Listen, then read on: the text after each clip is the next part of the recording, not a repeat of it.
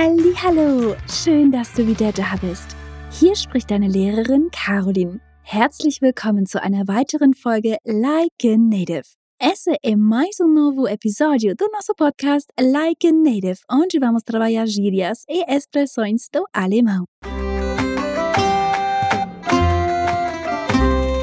Brötchen, Semmeln oder Schrippen Cada região na Alemanha tem sua própria cultura e às vezes sua própria língua. Isso pode ser um pouco confuso, mas na maioria das vezes é muito divertido, especialmente quando se trata de alimentos. Vamos analisar mais de perto quais termos são comumente usados.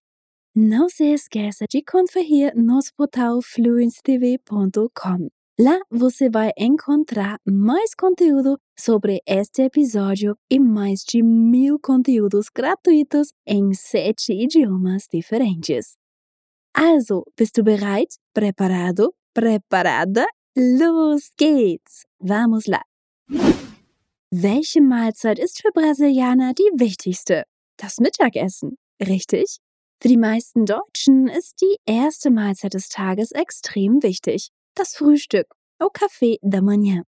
Und ohne Brötchen und natürlich ohne Kaffee ist das Frühstück kein richtiges Frühstück. Sem o pãozinho, é claro, sem café. O café da manhã não é um café da manhã de verdade.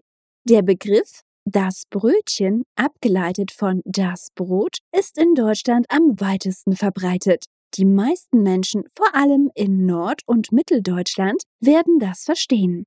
Bestellt man jedoch Brötchen bei einer Bäckerei in Berlin und Nordbrandenburg, verrät man, dass man nicht aus der Region stammt. Hier ist der Begriff Schrippe üblich. O termo das Brötchen, o pãozinho, derivado de das Brot, o pão. É o mais difundido na Alemanha. A maioria das pessoas, especialmente no norte e centro da Alemanha, vão entender. No entanto, se você encomendar brötchen de uma padaria em Berlim e no norte de Brandenburgo, você revela que não é da região. Aqui o termo Schrippe é comum. In Süddeutschland verwendet man einen anderen Namen. Hier heißt das Brötchen Semmel. Im Südwesten Deutschlands sind je nach Dialekt mehrere ähnliche Bezeichnungen für Brötchen gebräuchlich, alle mit dem Wortstamm weg. Vecle, Vecli und Veckel. No sul da Alemanha, eles usam um nome diferente. Aqui, o pãozinho é chamado de Semmel. No sudoeste da Alemanha, dependendo do dialeto, há vários termos semelhantes, todos com a palavra raiz Weck. Weckle, Weckli e Weckerl. Aber es gibt noch mehr Lebensmittel, für die die Deutschen verschiedene Wörter verwenden. Vamos lá?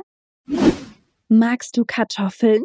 Die Deutschen lieben Kartoffeln. Man findet sie als Beilage zu fast allen traditionellen Gerichten.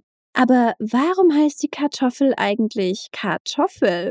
Você já se perguntou por que a batata é realmente chamada de kartoffel? Quando a planta foi estabelecida no século XVIII, foi utilizada a palavra italiana tatufulo, que significa pequena trufa.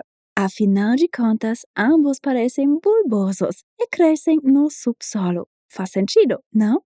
Nos dialetos também as pessoas adotaram uma abordagem muito factual. Qual é a sua aparência e onde cresce? Wie sieht es aus und wo wächst es? In Süddeutschland und Österreich dachte man, hm, es wächst in der Erde und sieht aus wie ein Apfel.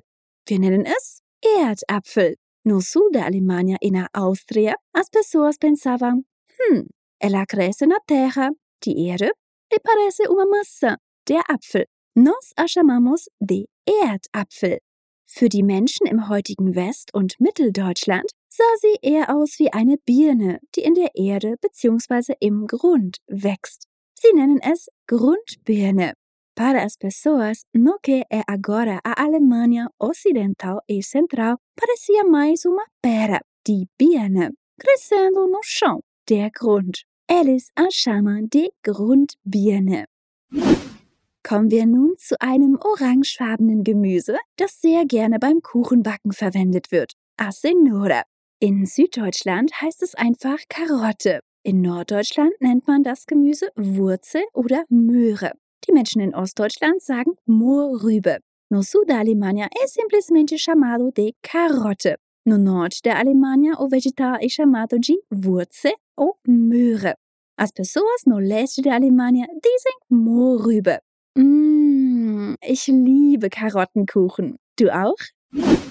Achtung, jetzt wird's herzhaft und lecker. Deutschlandweit locken Imbisse mit frisch gegrillten Hähnchen. Man kann ganze Hähnchen oder halbe Hähnchen kaufen. Aber wie bezeichnen die Deutschen das in den verschiedenen Regionen? In Bayern kennt man diese Köstlichkeiten als Händel oder Grillhändel.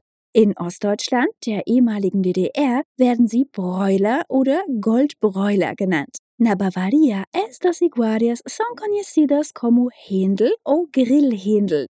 Na região da antiga Alemanha Oriental, eles são chamados de Broiler ou Goldbroiler. Na, läuft dir schon das Wasser im Mund zusammen? Já está com água na boca? Es geht lecker weiter. Dieses Fleischgericht kann man kalt oder heiß essen, mit Senf oder Ketchup, als Snack oder Mittagessen. Abolinia Gicane, die Frikadelle, ist ein gebratener Hamburger aus Schweine- und oder Rinderhack mit Zwiebeln, Ei, Semmelbröseln und Gewürzen. Im Nordosten Deutschlands heißt es Boulette, in Bayern Fleischpflanzerl und Fleischküchle im Südwesten Deutschlands. No nordeste da Alemanha, a bolinha de carne é chamada de boulette. Na Bavaria, Fleischpflanzerl e Fleischküchle no sudoeste da Alemanha.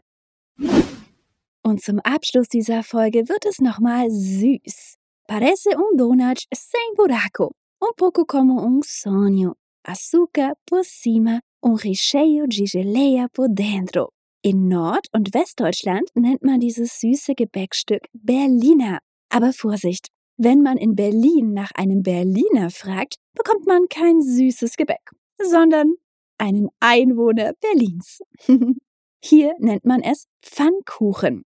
In Süddeutschland und Österreich bezeichnen es die Menschen als Krapfen. No norte e oeste da Alemanha, esses doces são chamados de Berliner. Mas cuidado! Se você pedir um Berliner em Berlim, você não vai receber uma massa doce, mas um residente de Berlim. Isso mesmo. Lá eles o chamam de Pfannkuchen. No sul da Alemanha e na Áustria, as pessoas o chamam de Krapfen. Egal wie man's nennt, es schmeckt immer süß und lecker, frisch vom Bäcker. Então, esses foram alguns dos termos mais importantes. Não se preocupe, você não precisa se lembrar de todos os nomes. A maioria das pessoas o entenderá se você fizer seu pedido em alemão padrão. Não se esqueça de verificar o material extra que preparamos para você. Aí você encontrará por escrito os termos que eu mencionei durante esse episódio. E lembra-se que temos novos episódios da nossa série de podcasts saindo toda semana, além, claro, dos nossos tradicionais Walk and Talk e Fluency News. Eu vou ficando por aqui. Tudo de bom! Bis bald! Tschüss!